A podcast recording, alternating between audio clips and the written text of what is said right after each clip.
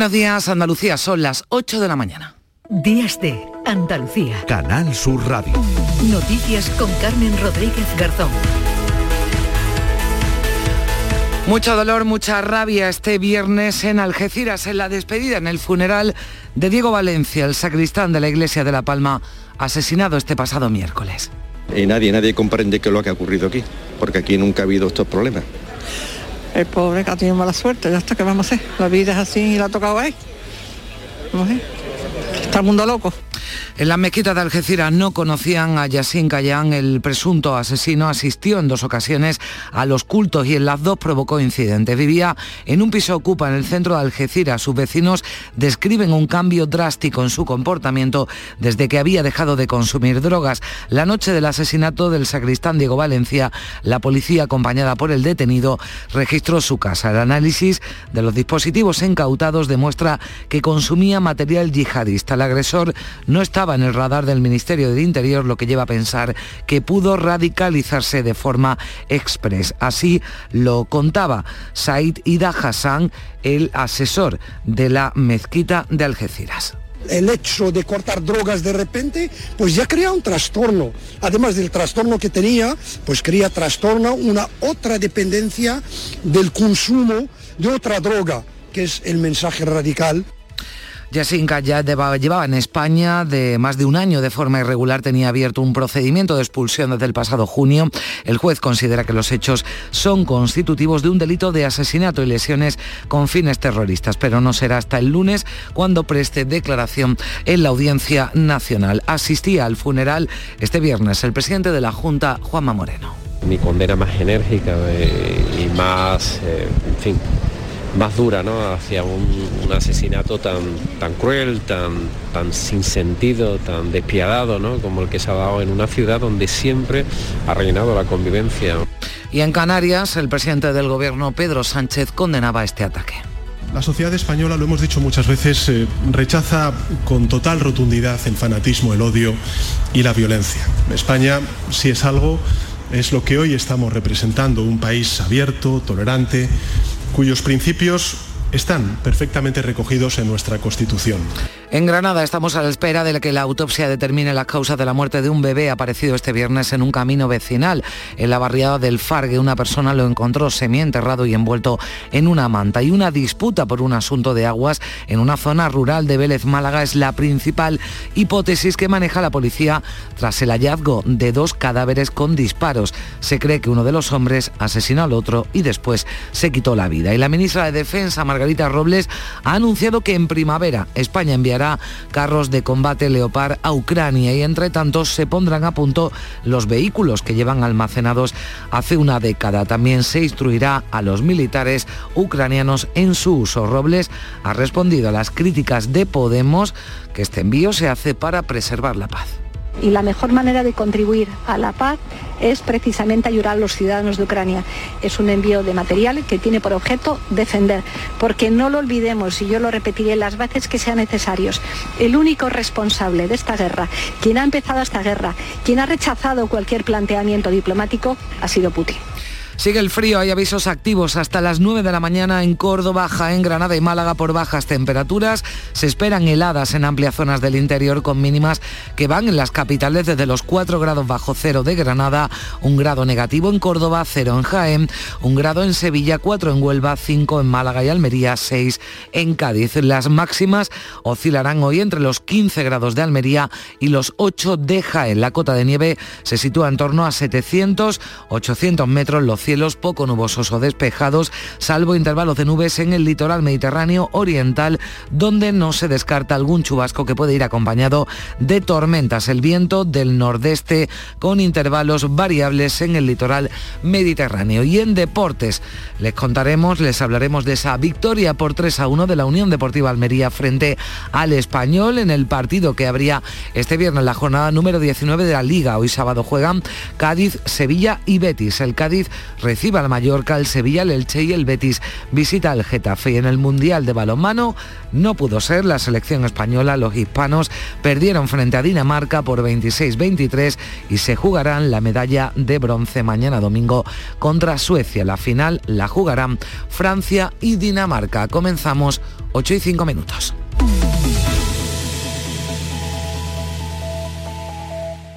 ¿Buscas alojamiento para estudiantes para el segundo semestre? Nido está cerca de las principales universidades. Habitaciones y estudios con baño, un gimnasio, cine, salas de juego, servicio de catering, eventos, un equipo de residencia amigable, programa de bienestar, seguridad 24 horas, wifi rápido y mucho más. A partir de 550 euros al mes, todas las facturas incluidas. Consulta ahora en nidoliving.com. Días de Andalucía. Canal Sur Radio. Noticias. Algeciras ya ha despedido, lo ha hecho de forma multitudinaria Diego Valencia, el sacristán asesinado el pasado miércoles, ya ha recibido sepultura, pero antes en su iglesia de Nuestra Señora de la Palma, centenares de personas acompañaron a su familia para despedir a este hombre al que todos consideran, María Luisa Chamorro, un buen hombre. ¿Qué tal? Buenos días. Muy buenos días. Pues sí, es el recuerdo unánime sobre Diego Valencia, asesinado el pasado miércoles por un hombre armado con un machete mientras profería consignas El recuerdo de un hombre bueno dedicado a ayudar a los demás y a su parroquia de Nuestra Señora de la Palma, que ayer quiso despedirle de forma multitudinaria con una misa oficiada por el obispo de Cádiz y una veintena de sacerdotes que lo acompañaban, entre los asistentes, amigos, conocidos, muchos de toda la vida. Que lo conozco de toda la vida, de toda la vida.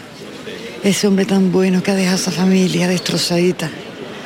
Qué pena. Qué pena más grande. Me decía, no te preocupes, que en cuanto se acaben estas velas, las de tu padre. Era muy amigo de mi padre toda la vida y, y bueno, era...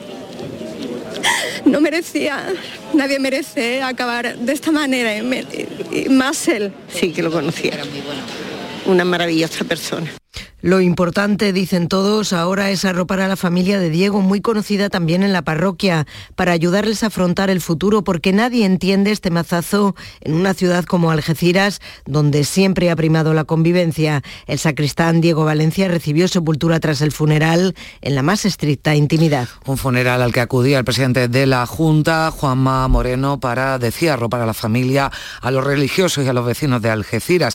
Moreno ha expresado su condena más enérgica por un asesinato tan cruel que contrasta apuntaba con una ciudad donde siempre ha reinado la convivencia. La convivencia, recordaba, de 129 nacionalidades a todos los ciudadanos de Andalucía y de España nos ha generado, pues lógicamente, un dolor intenso, ¿no? Un dolor intenso por, primero por lo imprevisto, por lo, por lo cruel, por lo duro, porque deja ahora una familia, una familia rota, completamente rota, como está. Diego era una persona querida, una persona valorada, una persona eh, comprometida, no solamente con la iglesia, sino comprometida con todos y cada uno de sus vecinos, ¿no? Moreno confía en los resultados del trabajo que desarrolla la policía para conocer toda la información sobre las razones que motivaban este ataque. Esperamos y deseamos que el trabajo que está haciendo los cuerpos y fuerzas de seguridad del Estado pues lleven a, tener la máxima información sobre las razones que han motivado este cruel asesinato en plena calle. Y en un acto en Gran Canaria, el presidente del Gobierno, Pedro Sánchez, ha mostrado el rechazo absoluto de la sociedad española, decía el fanatismo, al odio y a la violencia. Se ha referido a lo ocurrido en Algeciras como un ataque salvaje y ha pedido unidad en la defensa de los valores constitucionales cualquier agresión, si va a contar algo, es siempre con, con, la misma respuesta por parte de la sociedad española, que no es otra que el del rechazo a esa violencia, el de la unidad, el de la tolerancia y el de nuestra alineación total y rotunda con los valores que se enmarcan en nuestra Constitución. En las últimas horas hemos conocido que el análisis de los eh, pendrive encontrados al detenido por estos ataques apunta a su radicalización express. Patricia Zarandieta, buenos días. Buenos días. Ahora la policía está rastreando sus perfiles en redes sociales, las páginas web que pudo visitar y las llamadas que pudo realizar en estas últimas semanas. Para ello se están investigando locutorios de Algeciras que pudo frecuentar, una información que servirá al juez para apuntalar la causa por terrorismo yihadista que está instruyendo la Audiencia Nacional, a donde será trasladado el próximo lunes. La Audiencia Nacional ha prorrogado su detención hasta el lunes por la tarde, agotando así el plazo de cinco días que la legislación antiterrorista permite antes de pasar a disposición judicial. El juez quiere avanzar en la investigación antes de tomar declaración al detenido. La Fiscalía además considera que la posible perturbación mental de Yassin ya no elimina la calificación de acto terrorista porque una motivación religiosa tan significada está recogida en el Código Penal como acto terrorista. En esta línea, el fiscal jefe de Cádiz, Juan Cisneros, cree que el asesino de Algeciras hay que juzgarlo por un delito de terrorismo. Una cierta planificación sí hay porque no es un ataque directo en un momento de ofuscación. El primero tiene una discusión con el primero de los, de los sacerdotes y se va a su casa a buscar el arma, que además el arma la tenía ya de antes. Obviamente nadie se compra un arma así, alguien que tiene un arma así obviamente es un peligro potencial y si la tienes es porque en algún momento tienes la intención de usarla. Este viernes hemos sabido que un canal pro Estado Islámico se ha felicitado del atentado yihadista ocurrido en Algeciras, así lo considera María Señalan, sí, señalan los terroristas del Daesh que es la respuesta adecuada que deben recibir los cristianos por los ataques a los musulmanes y en concreto se refieren a la reciente quema de ejemplares del Corán en países europeos como Suecia o Dinamarca. El atentado de Algeciras ha reabierto el debate sobre cómo gestionan las autoridades, Patricia, la inmigración irregular. El Gobierno ha ejecutado menos del 3% de esas órdenes de expulsión de inmigrantes irregulares en el último año. En los últimos cuatro, el número de expulsiones se ha reducido paulatinamente del 19% en 2019, se ha pasado al 2,8% en 2022. La ministra portavoz del Gobierno, Isabel Rodríguez, contesta así a la pregunta de por qué Yassin Canja no había sido expulsado. Bueno, saben que es una cuestión delicada, el ministro del Interior eh, les daba cuenta de ello y es muy importante eh, que todos seamos responsables a la hora de ir confirmando este tipo de informaciones. Vamos a dejar hacer su trabajo a los cuerpos y fuerzas de seguridad del Estado, en este caso también a la justicia. En cualquier caso, también un llamamiento eh, de tranquilidad a la ciudadanía. Rodríguez ha censurado además las palabras del líder del PP, Feijóo, que el jueves dijo que hace muchos siglos que no se ve a un cristiano matar en nombre de su religión o sus creencias, aunque hay otros pueblos que tienen algunos ciudadanos que sí lo hacen. También lo criticaba Feijóo, la vicepresidenta y ministra de Trabajo, Yolanda Díaz, eh, decía del líder del PP que tiene un problema con la Constitución, porque España es un país aconfesional en el que se practica la libertad de culto y se respetan todas las religiones. Lo ha calificado como alumno del partido del desde luego eh, es el alumno eh, del partido del odio. No es más que el alumno del partido del odio. Y el partido del odio es la única posibilidad para que el señor Feijo gobierne. Y en las últimas horas hemos escuchado al sacerdote salesiano Antonio Rodríguez Lucena, que fue atacado y herido en la iglesia de San Isidro de Algeciras en esa misma tarde del miércoles. Ha asegurado que se encuentra físicamente dolorido, pero moralmente muy tranquilo. Su ánimo está fuerte. El pasado jueves recibió el alta en el hospital y este viernes ha grabado un vídeo en el que agradece el apoyo recibido. El sacerdote ha querido expresar así su condena por este acto criminal. Atacó al queridísimo que yo tengo muy buena amistad con él, sacristán de La Palma. Entonces, pues me uno al dolor de la familia y todo lo que sea violencia tiene que ser condenada, de lo cual yo también me auno a la condena de la violencia. También Juan José Marina, el párroco de Nuestra Señora de la Palma, al que el terrorista confundió con el sacristán Diego Valencia, se ha mostrado conmocionado por el ataque, pero aún así defiende la convivencia de ambas religiones en paz y asegura que siempre ha sido posible en la localidad. Nunca hemos tenido problema de nada, ahora hemos tenido, por lo, lo último ha sido los reyes, ¿no? Y se le han dado sus reyes y ellos agradecidos siempre, de hecho, habrá visto que inclusive en la misma plaza nos encontramos con personas de, del Islam acompañándonos y rezando con nosotros y, dejando muy claro de que lógicamente eh, esto no es, no es eh, que ahora el Islam vaya, no, no, esto ha sido pues una persona que ha tomado el nombre de Dios en vano. Y el juez de la Audiencia Nacional, Ismael Moreno, mantiene en prisión a un yihadista, detenido en este caso en Gerona con un perfil violento y en avanzado proceso de radicalización. Se trata de un ciudadano de 28 años, nacido en Marruecos, que fue detenido el miércoles después de haber realizado búsquedas sobre cómo llevar a cabo apuñalamientos y atentados con armas blancas. Manuel Vicente. El yihadista detenido en Gerona había manifestado en diversos grupos de propaganda en favor del Daesh su pretensión de atentar en España contra algún objetivo individual accesible asociado a los gobiernos español o marroquí, o bien contra intereses judíos. Así consta en el auto de prisión dictado por el juez Ismael Moreno, donde se califica al detenido como un riesgo potencial para la seguridad. De hecho, se había interesado en la compra de armas blancas en la Internet profunda e incluso había expresado su interés en la adquisición de armas para la comisión de un potencial atentado en las playas de la localidad de Benidorm. El auto también señala que el investigado muestra interés en la elaboración de sustancias explosivas y en obtener la fórmula de la elaboración artesanal del explosivo C4.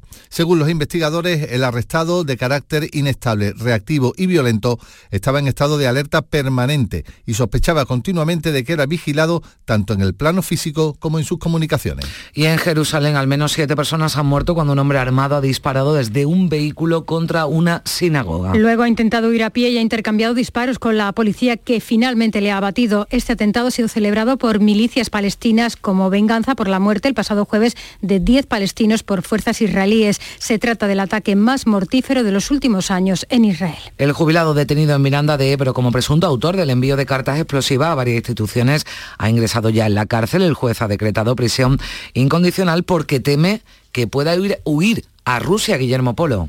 El juez de la Audiencia Nacional le atribuye seis delitos de terrorismo, dos de ellos agravados porque las cartas iban dirigidas a miembros del gobierno.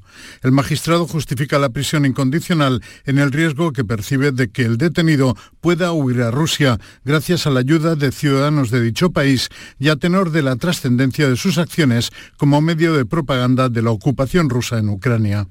Pompeyo GP, de 74 años, se ha acogido a su derecho a no declarar ante el juez.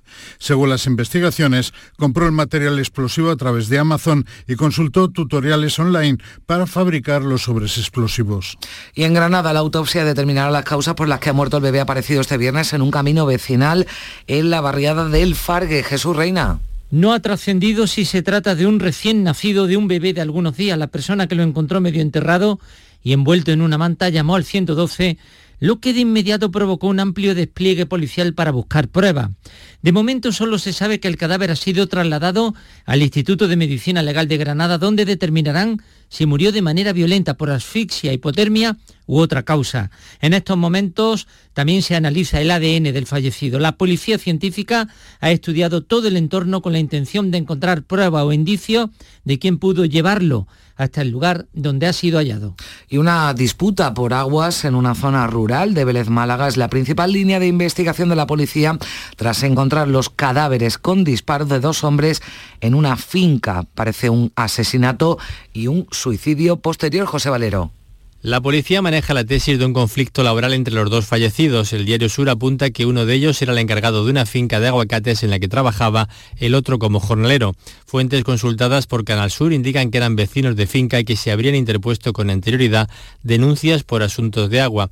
Fuentes policiales señalan que según las primeras hipótesis, uno de ellos habría disparado al otro y a continuación se habría suicidado. Un vecino alertó al 112 de la aparición de los cadáveres. En un paraje de Vélez Málaga se halló el cuerpo sin vida de un hombre de 52 años y junto al cadáver una escopeta. En otro punto, también de Vélez Málaga, en una cuneta, se halló el cuerpo sin vida de otro hombre de 47 años. El primero, el presunto autor del crimen, era agricultor, cultivaba aguacates y era vecino de Benamocarra. La investigación permanece abierta, la policía judicial ha estado en la escena del crimen y ha procedido al levantamiento de los cadáveres. Y como se preveía esta pasada madrugada, la mañana de hoy está siendo muy fría.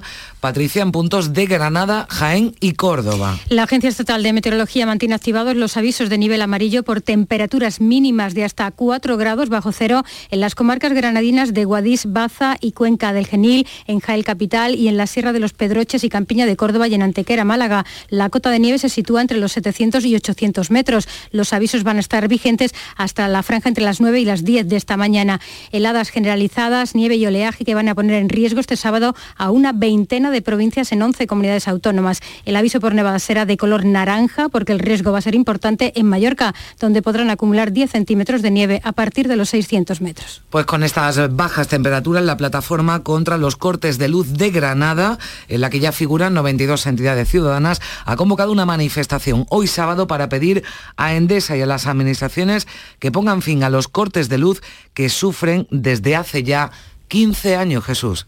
Piden que se desvincule de la marihuana el problema que está directamente relacionado, nos cuentan, con las instalaciones eléctricas que son de los años 70. Lo explica Rosa García, una de las vecinas afectadas. ¿De qué sirve un transformador puesto antes de ayer si todas las instalaciones que llegan a las casas son obsoletas? Se prende fuego en una, en una instalación y vienen y te ponen cinta aislante y se van. Por su parte, la Junta ya ha exigido que se garantice el suministro eléctrico a los ciudadanos que tienen contrato y ha anunciado la apertura de un expediente informativo a la empresa suministradora. El delegado del Gobierno, Antonio Granados, pide una fiscalía especializada que se agraven las penas por defraudación del fluido eléctrico y califica el problema como endémico. Esto es mal endémico. Es que la Administración Central debe de actuar y tiene que hacer ya y presentar un plan de actuación que, le digo, modificación del Código Penal, Fiscalía especializada, incremento de número de efectivos destinados a esto, si es muy sencillo. Todo lo demás, todos somos víctimas. Los convocantes exigirán este sábado garantía de suministro para las personas electrodependientes, que Endesa tenga una línea específica de atención al cliente y que las administraciones asuman sus responsabilidades. Y el Gabinete de Crisis de Igualdad formado por tres ministerios ha llegado a la conclusión este viernes después de analizar los últimos crímenes machistas de que muchas de las víctimas vivían con sus agresores por no tener medios económicos para independizarse. Una de las propuestas que lanzan a las comunidades autónomas es aportarles una vivienda digna y el ingreso mínimo vital. Ángela Rodríguez es la secretaria de Estado de Igualdad. Eh, los servicios sociales puedan, eh, en relación con, eh, con, los agentes de las fuerzas y cuerpos de seguridad del Estado, poner en comunicación si esta es una mujer que se encuentra en una situación de exclusión social o de vulnerabilidad económica, que ya ha utilizado con carácter previo los servicios sociales o especializados y, por tanto, que de manera automática automática, si es el caso y lo necesita, pueda tener acceso a una vivienda y también al ingreso mínimo vital u otras ayudas de carácter económico. La ministra de Igualdad, Irene Montero, no ha entrado a valorar las críticas que varias figuras de la izquierda, como la exalcaldesa de Madrid, Manuela Carmena, o la candidata a la misma alcaldía por Más Madrid, Rita Maestre, han vertido sobre la negativa del Ministerio a modificar la ley del solo sí es sí. Montero ha insistido en que se trata de una norma sólida. Y muchas de esas críticas reconocen que esta es una ley sólida, necesaria y que, como les digo, permite por primera vez al Estado ofrecer ese marco de protección y de atención integral a las víctimas de violencias sexuales. Lógicamente, compartimos la preocupación que tiene también la sociedad española por esas decisiones judiciales de rebajas de, penas. Y lo decíamos al principio de la portada, los tanques Leopard se enviarán desde España a Ucrania en primavera. La ministra de Defensa, Margarita Robles, lo ha avanzado este viernes en Letonia, donde ha visitado a los 600 militares españoles que están desplegados en la base de Adazi. En los próximos dos meses se trabajará en la puesta a punto y mantenimiento de estos carros al tiempo que se va a formar a los ucranianos en su manejo.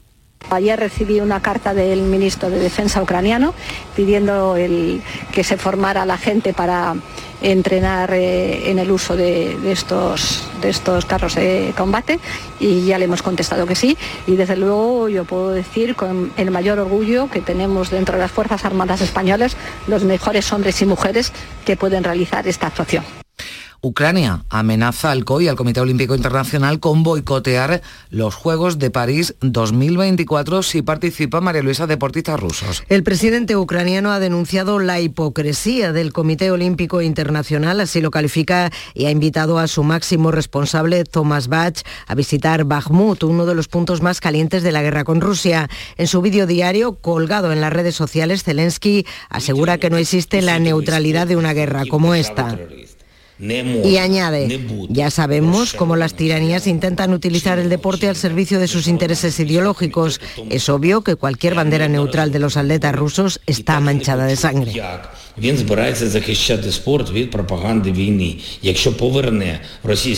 Bueno, pues eso es lo que decía Zelensky. La Junta vuelve a rechazar la retirada de las mascarillas en los transportes públicos y anuncia que va a pedir un informe técnico al Ejecutivo que avale esa decisión. Esta retirada está prevista para el 7 de febrero. No cuenta con su aval, lo decía así la consejera. Nosotros no tenemos ningún informe técnico eh, que avale esa retirada de mascarilla y solo esperamos que cuando convoque el Consejo Interterritorial de, de Sanidad, que esperemos que lo convoque, ahí aparezca con ese informe que avale que su decisión está avalada por ese informe técnico.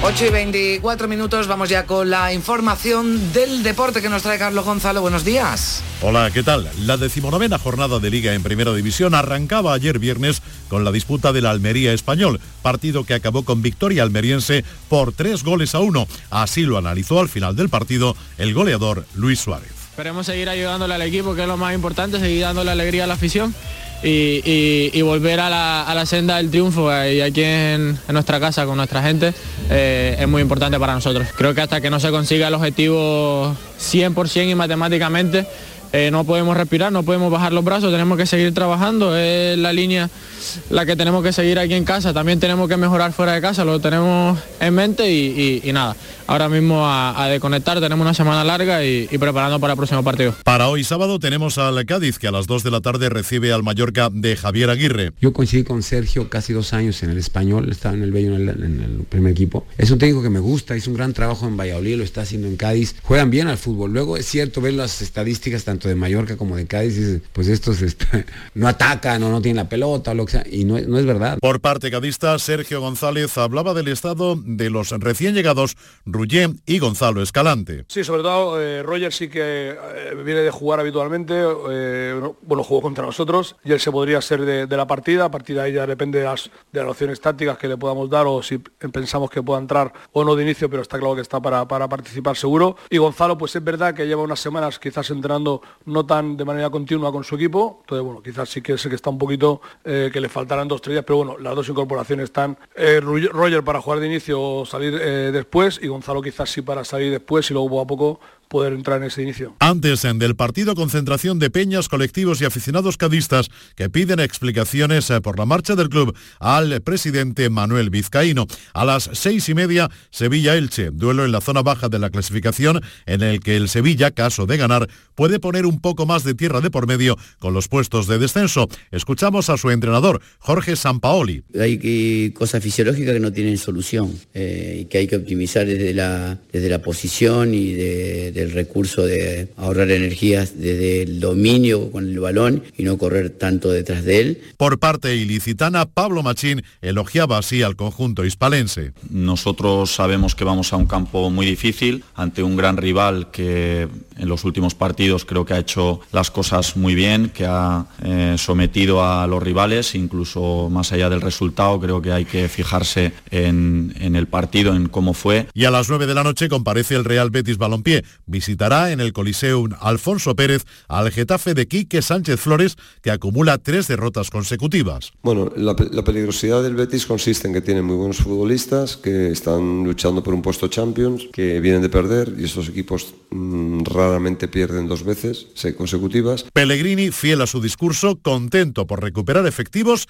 y a por la victoria con las armas del Betis. Lo considero siempre muy importante ganar todos los partidos, no siempre se puede. Eh, en, la, en la liga quizás en los últimos tres partidos ganamos, empatamos y perdimos se suma, claro, dos eliminaciones por penales, que no son derrotas, pero son fuera de, campeonato, así que no creo que la dinámica del equipo sea mala, como siempre hay muchísimas cosas que mejorar. A todo esto, el delantero Loren se va cedido a la Unión Deportiva Las Palmas, eso sí, con opción de compra obligatoria si el conjunto canario consigue el ascenso a Primera División, una Primera División en la que hoy también se juega el partido entre el Girona y el Fútbol Club Barcelona. En Segunda División, a las 4 y cuarto, hoy Andorra-Granada. En el Andorra, Eder Sarabia hablaba del Granada como un candidato claro al ascenso frente a su modesto Andorra. Seguramente no estén, no estén en, su mejor momento. Eh, ellos sí que tienen la presión y la obligación de, estar arriba y de ascender. Y el entrenador del Granada, Paco López, que valoraba muchísimo lo que hasta el momento está haciendo Eder Sarabia al frente de un modesto como el Andorra. Pues mira, el Andorra es un equipo, un equipo peculiar en el sentido que, hay muy pocos equipos, por no decirte ninguno, eh, que jueguen de la forma que lo hace la Andorra. La Andorra es un equipo, seguramente, no tengo ahora los datos, pero seguramente sea el equipo que más posición tenga de, nuestra liga. En capítulo polideportivo mundial de balonmano, España perdía por 23 a 26 ante Dinamarca y tendrá que conformarse como mucho con pelear por el bronce en el mundial. Escuchamos al capitán del combinado español, Gedeón Guardiola. No ha sido lo que queríamos, eh, muchas precipitaciones, muchos tiros. Eh, eh, sin sentido y luego muchos tiros que, que realmente eran buenas situaciones que no hemos metido y al final cuando fallas tanto y les dejas correr al final es muy complicado. La selección española ya sabe que se va a jugar el domingo a las 6 de la tarde el tercer y cuarto puesto ante Suecia que caía derrotada frente a la selección de Francia por 31 a 26. Francia-Dinamarca, la gran final de este campeonato del mundo. Y por último en fútbol sala, ayer Betis Futsal 4, Inter Movistar 6. Disfruta de la radio y de la literatura con los autores que te gustan. En A las Claras te contamos todo lo que sucede en el panorama cultural. A las claras. Los domingos desde las 6 de la mañana con Vicky Román. Más Andalucía. Más Canal Sur Radio.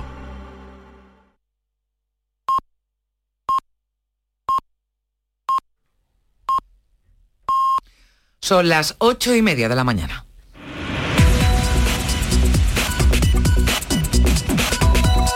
A esta hora, como siempre, le damos un repaso en titulares a lo más destacado de la actualidad de este sábado 28 de enero con Manuel Vicente. ¿Qué tal? Muy buenos días. Muy buenos días. La Audiencia Nacional prorroga hasta el lunes la detención del acusado del asesinato de un sacristán en Algeciras. Se pretende agotar así el plazo de cinco días que establece la legislación antiterrorista antes de poner a Yassin Canja a disposición judicial. El presidente de la Junta, Juanma Moreno, expresa su condena más enérgica por este asesinato. Asimismo, el presidente del gobierno, Pedro Sánchez, muestra el rechazo de la sociedad española al fanatismo, al odio y a la violencia. El fiscal jefe de Cádiz apuesta por juzgar al detenido en Algeciras por un delito de terrorismo. Juan Cisnero considera que su posible perturbación mental no altera la calificación de este acto y cree que actuó con planificación. Permanece en prisión un yihadista detenido en Gerona en avanzado proceso de radicalización. Se trata de un ciudadano de 28 años, nacido en Marruecos, que pretendía atentar contra algún miembro del gobierno. Mueren al menos siete personas en Jerusalén en un ataque palestino contra una sinagoga. Un hombre armado ha disparado desde un vehículo y ha intercambiado disparos con la policía que finalmente le ha abatido. La autopsia determinará las causas del fallecimiento de un bebé hallado en un camino vecinal en Granada. El cadáver permanece en el Instituto de Medicina Legal Granadino donde se va a analizar también el ADN y se averiguará si murió de forma violenta. Una disputa laboral por aguas podría ser la causa de la muerte de dos hombres en Vélez, Málaga. Se trata de dos vecinos cuyos cadáveres han sido encontrados con sendos disparos que tenían enfrentamientos previos. La Junta muestra su rechazo a la retirada ya próxima de las mascarillas en los transportes públicos. La Consejería de Salud pide al Gobierno Central un informe técnico y se queja de no tener ninguna comunicación oficial. ¿Y qué asuntos llevan a sus portadas los periódicos de este sábado, Manolo? En Crónica Política, el diario El Mundo destaca que el Partido Popular ha pedido a Begoña Villasís que dé el paso y deje Ciudadanos. En el diario El País se destaca que la economía española crece más de lo esperado. Para el diario ABC lo más importante es que Irene Montero ocultó al Congreso y al Consejo de Estado las críticas de justicia a su ley del solo sí es sí. En cuanto a los periódicos de difusión online, público.es destaca que el retraso en la negociación del salario mínimo interprofesional apunta a una disputa entre Nadia Calviño y Yolanda Díaz por definir la subida.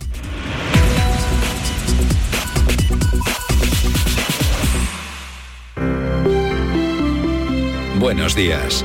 El número premiado en el sorteo del cuponazo celebrado ayer ha sido 46.782 46782. Serie 52. Puedes consultar el resto de los números premiados en juegos11.es. Hoy tienes una nueva oportunidad con el sueldazo del fin de semana. Disfruta del día. Y ya sabes, a todos los que jugáis a la 11, bien jugado. Buenos días. En el sorteo del Eurojackpot de ayer, la combinación ganadora ha sido 4, 9, 29, 34, 37. Soles 3 y 12. Recuerda, ahora con el Eurojackpot de la 11, todos los martes y viernes hay botes millonarios. Disfruta del día. Y ya sabes, a todos los que jugáis a la 11, bien jugado.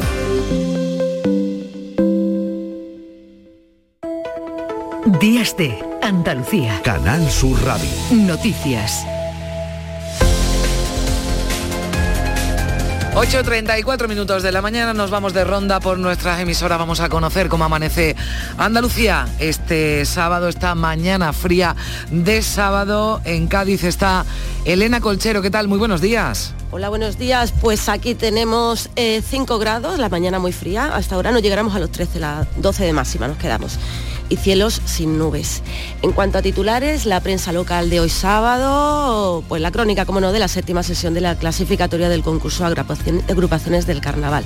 Aprendamos a sentirnos otra vez piel con, piel.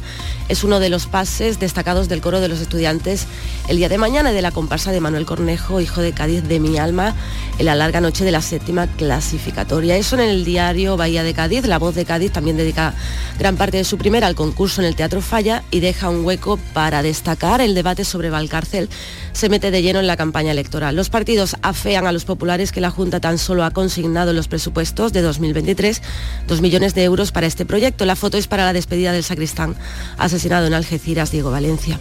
Y el cocinero del bar Grimaldi de Cádiz evita la cárcel tras provocar una intoxicación masiva por salmonelosis. El juez condena al acusado a dos años de prisión por 96 delitos de lesiones imprudentes y por un homicidio imprudente tras llegar a un acuerdo. Es el titular de portada del diario de Cádiz. Y foto del coro el día de mañana y ese destacado que la acompaña. El concurso del Falla cierra su primera semana con otra noche mediocre. Gracias, Elena. Vamos hasta el campo de Gibraltar, en Algeciras. Susana Torrejón, ¿qué tal? Muy buenos días. Buenos días. Cielos despejados a esta hora de la mañana aquí en el campo de Gibraltar y también frío, 7 grados de temperatura. Hoy esperamos una máxima de 14 grados. Europa Sur dedica hoy su foto de portada al funeral de Diego Valencia, asesinado el miércoles en Algeciras. Murió recordando su fe, titula. El periódico también recoge que el asesino amenazó con el machete a uno de los jóvenes con los que convivía y hoy en cuanto a previsiones estaremos en la línea donde se va a presentar el cartel de la Semana Santa. Será en el Teatro de la Velada a partir de las 8. Gracias Susana, estamos ya en Jerez con Paco Méndez. ¿Qué tal? Muy buenos días. ¿Qué tal? Saludos, muy buenos días. Aquí tenemos 3 grados, cielos poco nubosos y en Jerez la máxima de hoy será 13. Eh, repasamos la prensa. Diario de Jerez lleva en su portada la foto del autor del cartel de la Semana Santa de Jerez, Miguel Ángel, en la presentación de dicho cartel a cabo en los museos de la, de la Atalaya. Otra de la información que podemos leer en los titulares de este diario, en su versión digital, el Gobierno Municipal de Jerez cesa al gerente de Comujesa. Nuestra previsión cultural, el hacha de Jade Alpino, es la pieza del mes que se analizará hoy en el Museo Arqueológico de Jerez con entrada libre. Los asistentes van a poder escuchar la conferencia del arqueólogo de la Universidad de Sevilla, Carlos Patricio, titulada Desde los Alpes a Jerez, el hacha neolítica del Jade. Será a la una de la tarde. Y seguro que mucho frío también en Córdoba, una de las provincias en la que está activo el aviso amarillo por bajas temperaturas. Ana López, ¿qué tal? Buenos días. ¿Qué tal? Muy buenos días. Pues efectivamente hay menos dos, por ejemplo, en Pozo Blanco y en Córdoba Capital a esta hora, pues eso, ni frío ni calor, cero grados, como siempre decimos, ¿no? Bueno, vamos a alcanzar una máxima de 12. Eh, y bueno, en cuanto a los titulares de los periódicos, en el día de Córdoba, la policía detiene a otro empresario por las facturas de infraestructuras. Le atribuye un cobro indebido de 80.000 euros por falsos trabajos de carpintería y jardinería.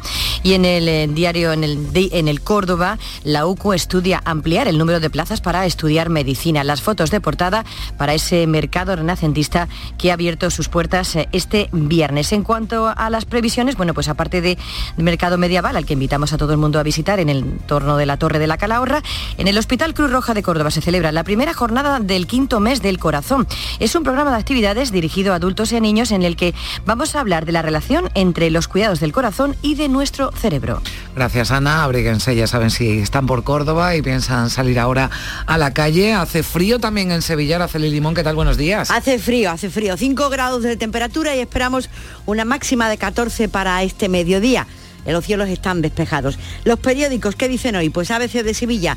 Las oposiciones a la policía local de Sevilla tendrán que repetirse. El Supremo ratifica la anulación del concurso del año 2012 por las graves irregularidades cometidas al filtrarse el examen a algunos aspirantes. Diario de Sevilla, asuntos eh, de actualidad nacional. España esquiva la recesión, el entierro ayer del sacristán de Algeciras y estos titulares en lo que se refiere a Sevilla. Patrimonio autoriza la nueva pasarela del río, un nuevo puente que cruzará entre la antigua fábrica de tabacos y el Palacio de San Telmo.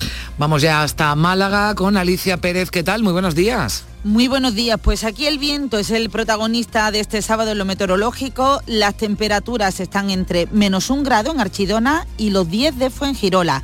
En cuanto a las portadas de la prensa, Diario Sur, el edificio de Correo de Málaga transformará su fachada para albergar un hotel de lujo con 200 habitaciones. En el Málaga hoy leemos un jornalero presuntamente mata a su jefe en una finca en Vélez, Málaga y después se suicida y en la opinión Málaga certificó en 2022 el ritmo más alto de creación de empresas en 16 años. Precisamente hoy pues vamos a estar muy pendientes de cualquier avance en esa investigación que lleva a cabo la policía del crimen de Vélez, pero aparte os animamos a pasar por el salón retro del automóvil clásico que se está celebrando en la capital. Gracias Alicia, vamos ya hasta Huelva. María José Marín, ¿qué tal? Buenos días. ¿Qué tal? Muy buenos días. A esta hora el termómetro no alcanza los 4 grados aquí en la capital. Vamos a tener una máxima de 14 grados en el Mercurio. En cuanto a la prensa, titular de Huelva Información con foto de portada para el consejero de Presidencia en su visita ayer a la provincia, la próxima legislatura debe ser la de la llegada del AVE a Huelva. Antonio Sanz reivindica a Andalucía como motor nacional y subraya el compromiso de la Junta con la provincia nubense. Huelva 24 titula Tras atrincherarse en casa, está previsto que hoy pase a disposición judicial el detenido en el barrio del Torrejón el pasado jueves y también Huelva ya doble rampa rorro para el atraque de buques en el puerto de Huelva. En cuanto a previsiones, pues eh, un par de ellas. De una parte, intensa crónica política hoy aquí en Huelva. Estamos pendientes de la visita del presidente del Partido Popular de Andalucía, Juanma Moreno, y también de la visita del secretario general del PSOE andaluz, Juan Espadas. Y algo más cultural, el aldea del Rocío vive uno de los fines de semana más multitudinarios de todo el año. Es la peregrinación extraordinaria de la Hermandad de Triana, la más antigua de las filiales de Sevilla, además de la de Gibraleón, Villanueva del Ariscal y Pilas. Y se ha establecido un plan de seguridad porque son miles los que este fin de semana se acercan al Rocío. Es uno de los fines de semana grandes de los Rocío. Gracias María José. Estamos ya en Granada. Jesús Reina, ¿qué tal? Buenos días. Hola, muy buenos días. Estoy escuchando a los compañeros dar las temperaturas de cada sitio de Andalucía y me ha dado por buscar con el móvil la temperatura que hace en estos momentos en la estación de esquí de Sierra Nevada. A ver, cuéntanos. 13 grados bajo cero. Vaya. Para que la gente se asuste. Bueno, los esquiadores, los Bueno, para que los cero grados, eso de Córdoba o, los tres de, de Jerez no nos parezcan tan fríos. Así, de entrada 13 grados bajo cero. Ya empieza a ser un poquito de frío. Bueno, aquí en, en la capital granadina, 1 bajo cero, cielo despejado en algunos sitios del altiplano. Ahora mismo 4 grados bajo cero. En las portadas de los diarios aparece la tristísima noticia de ayer. Dice el ideal, un vecino encuentra el cadáver de un bebé de pocos días semienterrado en el Fargue. Por cierto, añade que no mostraba signo aparente de violencia. Y en el Granada hoy también la misma noticia, hallado un bebé muerto en el Fargue. De momento el cadáver del niño o niña, no lo sabemos, ha sido trasladado al Instituto Anatómico Forense y se está eh, realizando, ayer empezó la autopsia. Y en cuanto a nuestras previsiones, hoy tenemos una manifestación a las 12 del mediodía, la plataforma granadina contra los cortes de luz que ha reunido a 92 asociaciones, incluidas la Universidad de Granada, ha convocado a este mediodía una manifestación contra los apagones que siguen afectando a la zona norte de la capital granadina, pero lo cierto es que hay ya varios pueblos que también se unen a esta manifestación porque tienen exactamente el mismo problema. Hoy estamos hablando de días de mucho frío y con esos problemas de cortes de luz. Gracias Jesús. Nos vamos a Jaén, seguro que también en algunos puntos eh, valores negativos en el termómetro. Lola Ruiz, ¿qué tal? Muy buenos días. Efectivamente, buenos días Carmen, así, así estamos. En Jaén amanecemos con otra jornada fría y soleada y como tú decías, menos un grado tenemos ahora mismo en Jaén Capital. Y es que desde la pasada medianoche hasta las 10 de la mañana eh, estamos en, aviso amarillo en distintos puntos de la provincia, sobre todo en la comarca de la capital y de los montes. Hoy llegaremos a una máxima de 7 grados. En cuanto a prensa escrita, Ideal de Jaén titula El conductor del tiroteo en la Plaza de Santa María declara en comisaría. La Policía Nacional avanza en esta investigación y se busca a los dos, a los dos motoristas autores del disparo que tuvo lugar en la madrugada de este viernes y que se está investigando en estos momentos.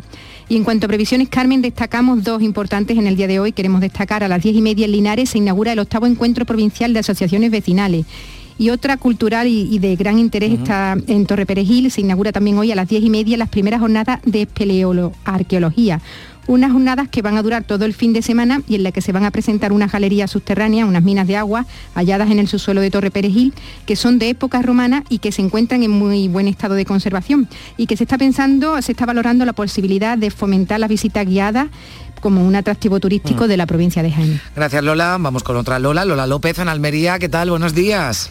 Buenos días, también con fresquito y con temperaturas bajo cero, por ejemplo en Belerrubio con dos grados negativos o uno negativo en Abrucena. A esta hora tenemos nueve en la capital. En cuanto a los diarios, La Voz de Almería habla sobre el soterramiento en su portada en vía muerta, dice, por la pugna Gobierno-Junta.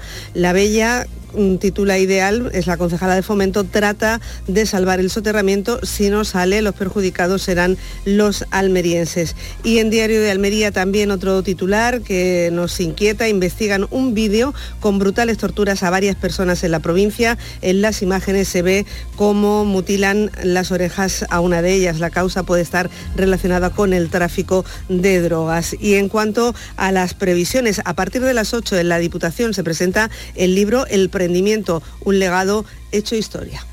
Gracias eh, Lola, gracias a todos los compañeros, ya lo han escuchado, abríguense, si van a salir a la calle, si pueden, quédense un poco más en la cama, pero siempre escuchando la radio, en Canal Sur Radio ahora, información local. Días de Andalucía. Canal Sur Radio Sevilla. Noticias. Con Araceli Limón. Saludos, muy buenos días. Sigue haciendo frío, algo menos que en días anteriores, pero frío. Estamos a 5 grados de temperatura en la capital, a 1 en Écija y a menos 3 grados en la Roda de Andalucía, el municipio donde más frío está haciendo esta semana. Esperamos una máxima de 14 este mediodía y el tráfico está tranquilo en la ciudad, solo que a las 7 de la mañana se ha cortado la circulación del Paseo de las Delicias entre la Glorieta de México y la Glorieta de los Marineros Voluntarios para la instalación de la, meta, de la media maratón que se celebra mañana domingo. Pero Pepe, Carmen, qué guapísimos estáis. Tenéis la piel perfecta. Sí, hemos ido a Clínica Doctor Ortiz y nos ha aconsejado lo mejor para los dos. Nos han transmitido seguridad y confianza. Son muy completos. Tratamientos de arrugas, rellenos faciales, láser, cirugía plástica, injertos capilares, ginecología. Pide tu cita gratuita en Clínica Doctor Ortiz y siéntete segura en tu clínica estética de confianza. Pacientes reales, belleza natural. Días de Andalucía. Canal Sur Radio Sevilla. Noticias. El metro de Sevilla transportó el año pasado, en el 2022, 16,2 millones de viajeros. Esto supone que recupera las cifras de antes de, la pandemia. La Consejería ha achacado este crecimiento a la recuperación de los hábitos cotidianos con el restablecimiento de los servicios especiales de Semana Santa, de feria o de Navidad, pero también lo ha vinculado a las bonificaciones que se han puesto en marcha en los últimos meses. Por cierto, que los plenos de los ayuntamientos de Castilleja de la Cuesta y de Dos Hermanas han pedido oficialmente que las futuras líneas del metro lleguen a estos dos municipios sevillanos y la Comisión Europea urge a la Junta de Andalucía a actualizar el proyecto de la línea 2 del metro. Ya saben que van a comenzar las obras del tramo norte de la línea 3, pues se pide que se actualice pronto el proyecto de la línea 2 para que se pueda beneficiar del próximo programa de fondos FEDER. Así lo ha transmitido a la plataforma Sevilla Quiere Metro, que se ha desplazado estos días a Bruselas para impulsar la construcción completa de la red de metro de Sevilla. Manuel Alejandro Moreno es su presidente.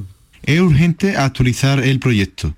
El proceso de actualización del proyecto se estima que puede durar aproximadamente unos tres años, por lo que estaría listo en el año 2026, fecha en la que se definen las actuaciones del siguiente marco FEDER. La línea 2 podría ser financiada en el próximo marco FEDER. Se acercan las elecciones municipales y aumenta la actualidad política. Izquierda Unida y Podemos concurrirán conjuntamente a las municipales del mes de mayo. La coalición se llamará con Podemos Izquierda Unida. La cabeza de lista es la candidata de Podemos, Susana Hornillo, y el segundo será de Izquierda Unida, Ismael Sánchez. Se presenta como alternativa, han dicho, para solucionar los problemas reales de los ciudadanos. Adelante Sevilla mm, no se ha sumado, pero asegura que están abiertos a cualquier partido de la izquierda un acuerdo amplio de mirada larga en el que nosotros Podemos Izquierda Unida, eh, queremos sentar los cimientos, como digo, a un proyecto amplio al que se sumen otras formaciones políticas, pero también organizaciones sociales, personas individuales. Que... Desde Izquierda Unida el candidato Ismael Sánchez considera que hay tiempo suficiente para que los miembros de la confluencia se conozcan. Estamos a cuatro meses eh, de las elecciones, hay tiempo más que de sobra para que esta candidatura se dé a conocer a, la ciudadanía y hoy os queríamos hacer partícipe pues, de la ilusión que nos genera tanto a Podemos como a Izquierda Unida. Y precisamente el candidato del PSOE a la alcaldía, Antonio Muñoz, ha dicho que las izquierdas harían un gran favor concurriendo unidas a las elecciones. Miguel Ángel Omesquet ha sido presentado oficialmente por la líder nacional de Ciudadanos como el candidato a la alcaldía de Sevilla por la formación naranja. Omesquet ha asegurado que Ciudadanos será determinante en el nuevo gobierno de Sevilla.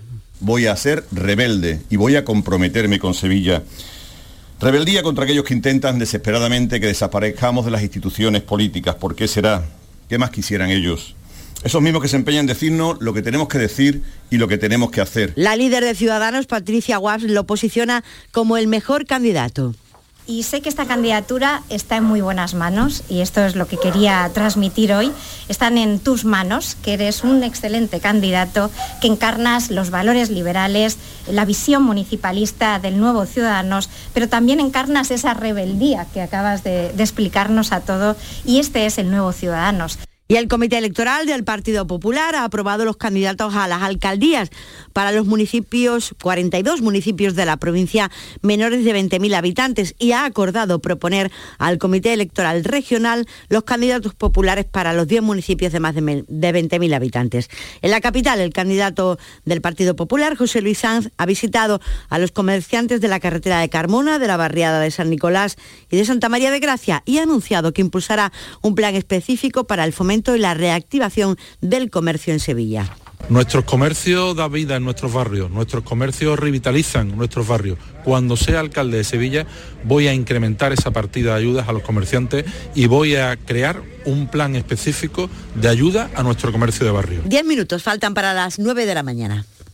Los Alcores está de rebajas y en ellas encontrarás todo lo que estabas buscando al mejor precio. Moda femenina, masculina, infantil, calzado, decoración, deporte, no las puedes dejar escapar. ¿Hay ganas de rebajas? Autovía A92 Salida 7, Alcalá de Guadaira, Sevilla. Centro Comercial Los Alcores. Mucho donde disfrutar. Un fallo eléctrico, según los testigos, ha causado un incendio sin mayores consecuencias en la fábrica de arroz Herbá de San Juan de Andalfarachi. La Comisión de Patrimonio ha dado el visto bueno, pero ha pedido un estudio paisajístico de la pasarela que unirá a la antigua fábrica de tabacos con la sede de San Telmo, con la sede de la presidencia de la Junta de Andalucía. Y Sevilla vive con intensidad los preparativos para la gala de los Goyas, que se va a celebrar el 11 de febrero. Se van a iluminar espacios representativos de la ciudad con imágenes de películas nominadas como La Zapata, La calle Betis o La muralla de la Macarena. Faltan dos semanas y hasta entonces se han programado múltiples actividades que detalla el alcalde Antonio Muñoz. Como es la colocación de Goyas, como el que está a mi espalda por distintas zonas de la ciudad, va a haber también encuentros de la industria cinematográfica, va a haber una exposición como la que acabamos de inaugurar en la Avenida de la Constitución, va a haber conciertos de la banda sinfónica municipal con música de cine y en definitiva lo que se trata es que Sevilla viva la fiesta del cine español. Y el Circo del Sol ha comenzado la instalación de su carpa en el Charco de la Pava, 25 metros de altura y 52 metros de ancho. La instalación tiene capacidad para 2.600 personas. El 3 de febrero, el próximo viernes, se estrena el espectáculo Lucía. Estará hasta el 26 de marzo con esta propuesta que transporta al espectador al corazón de México. Estevi Bastelli dice que el circo está encantado de volver a la ciudad es un placer enorme poder regresar a Sevilla, donde estaba con otro espectáculo y a mí me encanta, me encanta la ciudad, me encantan las personas. Vamos a quedarse un poquito más de esta vez en, Sevilla por una semana más, por este motivo, porque para nosotros nos encanta y lo sabemos que a las personas aquí en Sevilla también les gusta mucho a nosotros. Actualidad deportiva, importante día para los equipos de fútbol sevillano. Carlos Gonzalo, buenos días. Hola, ¿qué tal? A las seis y media de la tarde el Sevilla recibe al Elche en duelo de la zona baja de la clasificación en el que el Sevilla tiene la oportunidad de, caso de ganar, alejarse un poco más de la zona de descenso. Papu Gómez y Fernando están disponibles para un San Paoli que ahora suspira por la vuelta de un viejo conocido, el extremo de Barbate, Brian Hill. Por su parte, el Real Betis a las 9 de la noche visita al Getafe con la vuelta de Fekir, Luis Felipe y Juanmi a la convocatoria y también atento a los movimientos de mercado. Loren parece cada vez más cerca de la Unión Deportiva Las Palmas y el Betis de baloncesto se ha hecho con los servicios de Josh Gray, un base estadounidense llamado a ocupar el vacío dejado por Shannon Evans. Bueno, pues que haya mucha suerte para los equipos sevillanos. Y la iglesia entera en una aplicación de móvil. Miren, la Archidiócesis de Sevilla cuenta con una aplicación para móviles en las que se puede consultar información de todos los conventos e iglesias de la ciudad, así como su contenido o su forma de llegar. Esta información puede ser útil para el turista, pero además en la app se permiten hacer donaciones a través de Bizum, como explica Alberto Benito, ecónomo diocesano. Cuando te pones en tu parroquia, si eres un parroquiano habitual, un feligrés, lo que te permite es entrar directamente en, esa parroquia y tiene el acceso directo a Bizum, si tienen el, el Bizum, ya muchas de ellas, la mayoría lo tienen, o, al o te redirige directamente al portal de donativos de una iglesia, que es una plataforma muy potente de la Conferencia Episcopal, donde están todas las diócesis de España. Y la Real Maestranza de Caballería de Sevilla ha elegido al arquitecto británico Norman Foster para realizar el cartel de la temporada taurina 2023 en el Coso del Baratillo. Y un apunte más, ya han salido a la venta las entradas para el concierto de Lara Pausini en la Plaza de España de Sevilla dentro del Icónica Fest.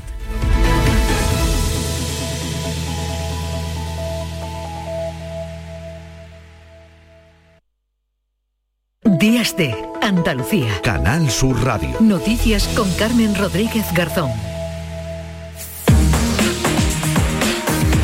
Son las 9 menos 5 de la mañana aquí en Días de Andalucía. Le damos un repaso a lo más destacado de la actualidad. Patricia Zarandieta, ¿qué tal? Muy buenos días. Muy buenos días. Dos hombres de 43 y 47 años han resultado heridos tras el atropello de una moto a un peatón en Córdoba capital esta pasada noche frente al mercado de la Victoria. Han sido trasladados al hospital Reina Sofía. Y la Audiencia Nacional ha prorrogado hasta el próximo lunes la puesta a disposición judicial del detenido por el asesinato del sacristán de la iglesia de La Palma de Algeciras. Se pretende así agotar el plazo de cinco días que establece la legislación antiterrorista. En la despedida de Diego Valencia, el sacristán asesinado, mucho dolor. Y nadie, nadie comprende qué es lo que ha ocurrido aquí, porque aquí nunca ha habido estos problemas. El pobre que ha tenido mala suerte, ya está, ¿qué vamos a hacer? La vida es así y la ha tocado ahí. Vamos a Está el mundo loco. Juan José Marina, el párroco de Nuestra Señora de La Palma, al que el terrorista confundió con el sacristán, se ha mostrado conmocionado por este ataque nos encontramos con personas de, del Islam acompañándonos y rezando con nosotros y, dejando muy claro de que lógicamente eh, esto no es, no es eh, que ahora el Islam vaya, no, no, esto ha sido pues una persona que ha tomado el nombre de Dios en vano, y el fiscal jefe de Cádiz ha apostado por juzgar al detenido en Algeciras por un delito de terrorismo. Juan Cisneros considera que su posible perturbación mental no altera la calificación de este acto y cree que actuó con planificación. Una cierta planificación sí hay porque no es un ataque directo en un momento de ofuscación. El primero tiene una discusión con el primero de los, de los sacerdotes y se va a su casa a buscar el arma, que además el arma la tenía ya de antes. Obviamente nadie se compra un arma así. Alguien que tiene un arma así obviamente es un peligro potencial y si la tienes es porque en algún momento tienes la intención de usarla. El presidente de la Junta de Andalucía, Juanma Moreno, ha expresado su condena más enérgica por este asesinato. También el presidente del Gobierno, Pedro Sánchez, ha mostrado el rechazo de la sociedad española al fanatismo, el odio y a la violencia. Y ha muerto al menos siete personas en Jerusalén en un ataque palestino contra una sinagoga. Un hombre armado ha disparado desde un vehículo y ha intercambiado disparos con la policía, que finalmente lo ha abatido. Y la autopsia determinará las causas del fallecimiento de un bebé localizado en un camino vecinal en Granada. El cadáver permanece en el Instituto Instituto de Medicina Legal Granadino, donde se va a analizar el ADN y se va a tratar de averiguar si murió de forma violenta. Y una disputa laboral puede ser la causa de la muerte de dos hombres en una zona rural de Vélez Málaga. Se trata de dos vecinos cuyos cadáveres han sido encontrados con sendos disparos que tenían enfrentamientos previos. Y la Junta de Andalucía ha mostrado su rechazo a la retirada de las mascarillas en los transportes públicos. La consejera de Salud, Catalina García, ha pedido al Gobierno Central un informe técnico y se queja de no tener ninguna comunicación oficial. Nosotros no tenemos ningún informe técnico eh, que avale esa retirada de mascarilla y solo esperamos que cuando convoque el Consejo Interterritorial de, de Sanidad, que esperemos que lo convoque, ahí aparezca con ese informe que avale que su decisión está avalada por ese informe técnico. Y la Agencia Estatal de Meteorología va a mantener activados hasta las 10 de esta mañana avisos de nivel amarillo por temperaturas mínimas de hasta 4 grados bajo cero en las comarcas granadinas de Guadix, Baza y Cuenca del Genil, en Jaén Capital y en la Sierra de los Pedroches y Campiña de Córdoba y también en Antequera, en Málaga. Con estas bajas temperaturas, la plataforma contra los cortes de luz de Granada ha convocado para este mediodía una manifestación. Piden a Endesa y a las administraciones que pongan fin a los cortes de luz que sufren desde hace 15 años. ¿De qué sirve un transformador puesto antes de ayer si todas las instalaciones que llegan a las casas son obsoletas? Se prende fuego en una, instalación y vienen y te ponen cinta aislante y se van. Y en la aldea del Rocío, Carmen, se preparan ya para vivir uno de los fines de semana más multitudinarios de todo el año. Es la peregrinación extraordinaria de la Hermandad de Triana, la más antigua de las filiales de Sevilla. Gracias, Patricia. Y una última hora también desde el servicio de emergencias 112 en Andalucía. Un hombre ha resultado herido tras producirse esta madrugada un incendio en una casa de Comares, en la provincia de Málaga, un suceso que ocurría sobre las 5 de la madrugada cuando un ciudadano llamó al 112 para pedir ayuda porque había un incendio en una casa de campo situada en la zona de Esmite, como decimos, en la localidad malagueña de Comares. Llegamos así a las 9 de la mañana.